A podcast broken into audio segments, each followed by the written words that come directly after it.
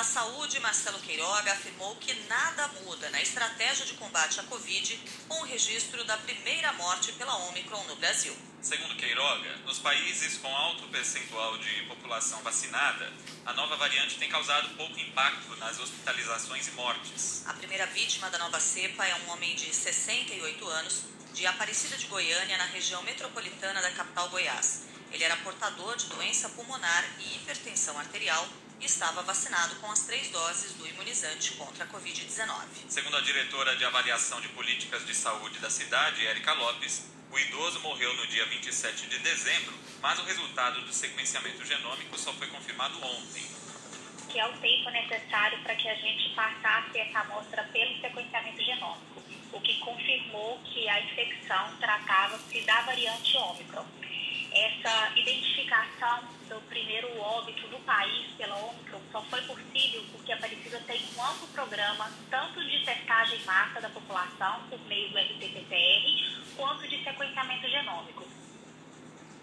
Um levantamento realizado pelo Instituto Todos pela Saúde apontou que a variante Ômicron prevaleceu em mais de 92% das amostras de Covid analisadas no Brasil. Das 337 amostras de SARS-CoV-2 analisadas, 312 apontaram indicação de infecção pela variante Ômicron. Os pesquisadores analisaram mais de 2.400 amostras coletadas entre 26 de dezembro e 1 de janeiro, em mais de 400 municípios de 25 estados. De acordo com a pesquisa, a Omicron foi identificada na Bahia, Goiás, Minas Gerais, Mato Grosso, Rio de Janeiro, Santa Catarina, São Paulo e Tocantins, além do Distrito Federal. Nesta quinta-feira, o Brasil teve o maior registro de casos de Covid em 24 horas desde setembro. Isso segundo os números reunidos pelo consórcio de veículos de imprensa. Foram confirmados mais de 45 mil novos casos, quase o dobro do registrado na quarta-feira. A média de casos teve um aumento de 477% na comparação com duas semanas atrás. Na última semana de 2021, os testes positivos para a Covid-19 triplicaram nas farmácias brasileiras na comparação com a semana anterior. O levantamento da Associação Brasileira de Redes de Farmácias aponta que a cada três testes feitos entre o fim de dezembro e o início do ano, um deu positivo para a Covid-19. Agora são 6 e 5. A Sociedade Brasileira de Pediatria repudiou publicamente as declarações do presidente Jair Bolsonaro contra a Anvisa e a vacinação de crianças de 5 a 11 anos. Os pediatras brasileiros reiteram que a vacinação infantil é estratégia importante para reduzir o número de mortes no Brasil e tem indicadores mais expressivos que outros países. A entidade assinalou que estudos atestam a eficácia e a segurança da vacina anti-Covid para o público infantil. Nesta quinta-feira, usando informações falsas, presidente Jair Bolsonaro voltou a atacar a vacinação das crianças e questionar a lisura da Anvisa, que aprovou a aplicação do imunizante. Em entrevista à TV Nova Nordeste, Bolsonaro minimizou as mais de 300 mortes de crianças de 5 a 11 anos desde o início da pandemia no Brasil e incitou os pais a não vacinarem os filhos. Eu pergunto, você tem conhecimento de uma criança de 5 a 11 anos que tenha morrido de Covid? Eu não tenho. Na minha frente tem umas 10 pessoas aqui, se alguém tem, levanta o braço. Ninguém levantou o braço na minha frente. Você vai vacinar seu filho contra algo que o jovem, por si só, uma vez pegando o vírus, a possibilidade dele morrer é quase, é quase zero. O que está por trás disso? Qual é o interesse da Anvisa por trás disso aí? Qual é o interesse daquelas pessoas taradas por vacina? Presidente Jair Bolsonaro, mais uma vez, mente.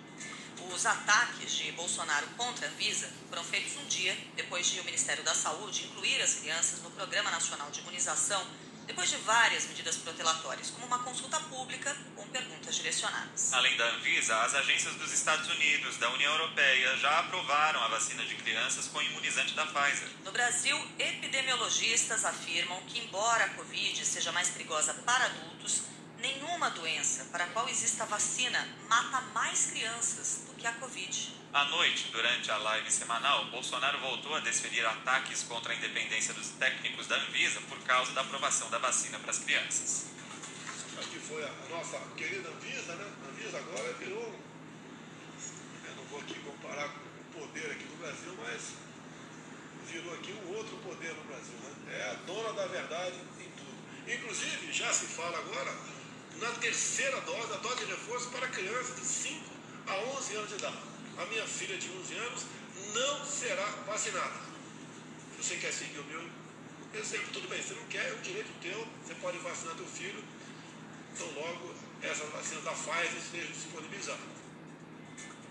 Em editorial, o Jornal Nacional da TV Globo rechaçou as falas do presidente Jair Bolsonaro contra a Anvisa e a vacinação das crianças. Para a TV Globo, as declarações de Bolsonaro sobre as mortes de crianças por Covid afrontam a verdade e desrespeitam o luto de milhares de brasileiros, parentes e amigos das mais de 300 vítimas de 5 a 11 anos. O presidente também desrespeita todos os técnicos da Agência Nacional de Vigilância Sanitária ao questionar qual seria o interesse da Anvisa com a autorização da vacinação de crianças. O editorial da Globo lembra que o interesse da Anvisa está expresso na lei que a criou, coordenar o Sistema Nacional de Vigilância Sanitária em defesa da saúde da população. O quarto artigo da lei determina que a agência atue como entidade administrativa independente e que as prerrogativas necessárias ao exercício adequado de suas atribuições sejam asseguradas. O editorial divulgado no Jornal Nacional também diz que as declarações do presidente Jair Bolsonaro contrastam com aquilo que prevê o artigo 196 da Constituição, que ele jurou respeitar.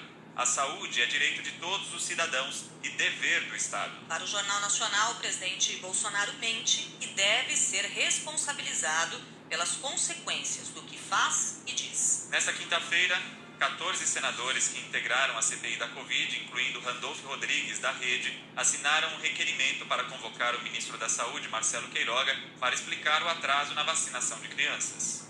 O comportamento do ministro de Estado da Saúde o torna cúmplice dos crimes continuados cometidos pelo presidente da República e pelo seu governo. Atrasar a vacinação de crianças é daqueles crimes inomináveis. O senhor ministro de Estado da Saúde tem que comparecer com urgência ao Congresso Nacional.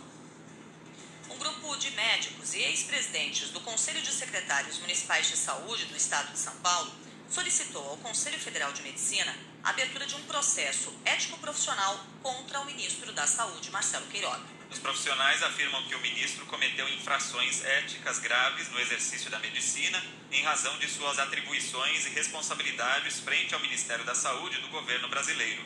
Os médicos destacaram principalmente a resistência de Queiroga em relação à vacinação das crianças entre 5 a 11 anos contra a Covid-19. 6 horas, 10 minutos.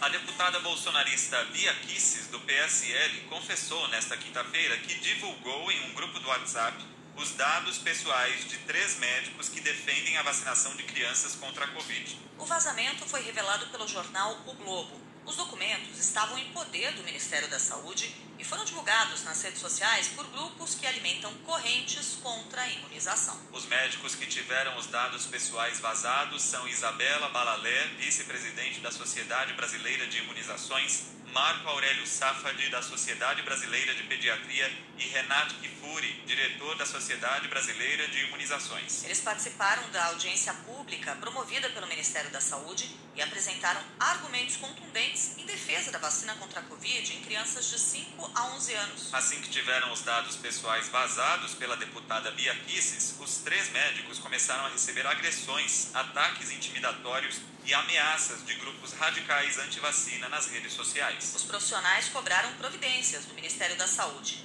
A secretária extraordinária de enfrentamento à Covid, Rosana Leite, condenou a divulgação irregular, mas não disse quais providências serão adotadas.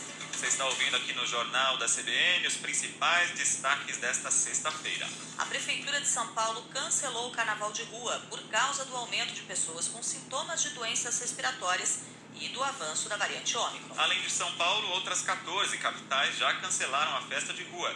Manaus, Campo Grande, Cuiabá, Teresina, Belém, Fortaleza, Salvador, Rio de Janeiro, Florianópolis, Recife, Maceió, São Luís, Macapá e Brasília. Como aconteceu no Rio de Janeiro, na capital paulista, o desfile das escolas de samba do Sambódromo do AMB foi mantido, mas com restrições. O secretário municipal de saúde, Edson Aparecido, disse que a prefeitura ainda estuda o protocolo a ser adotado, mas uma das exigências vai ser apresentar o comprovante de vacinação.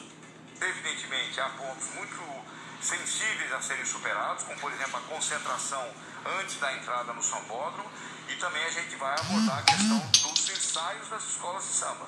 Não é só a realização do, do, do, evento, durante o dia do carnaval no Sambódromo. Há uma preocupação nossa também em relação à concentração que se acontece durante os ensaios das escolas de samba. Então nós vamos colocar isso tudo no papel, a vigilância sanitária, e vamos aí, junto com os demais secretários, chamar a Liga e discutirmos ponto a ponto desse protocolo. 6 e 13. Uma diretriz assinada pelo comandante-geral do Exército, Paulo Sérgio Nogueira, proibiu militares de espalhar fake news sobre a pandemia de Covid nas redes sociais. E eles devem orientar os parentes a agirem da mesma forma. De acordo com as novas regras, os militares que voltarem ao trabalho presencial devem estar vacinados contra a Covid e respeitar medidas de prevenção, como o distanciamento social e o uso de máscara. E aí fica a pergunta, né, Leandro? Será que essas novas diretrizes valem para o capitão da reserva do Exército, Jair Messias Bolsonaro?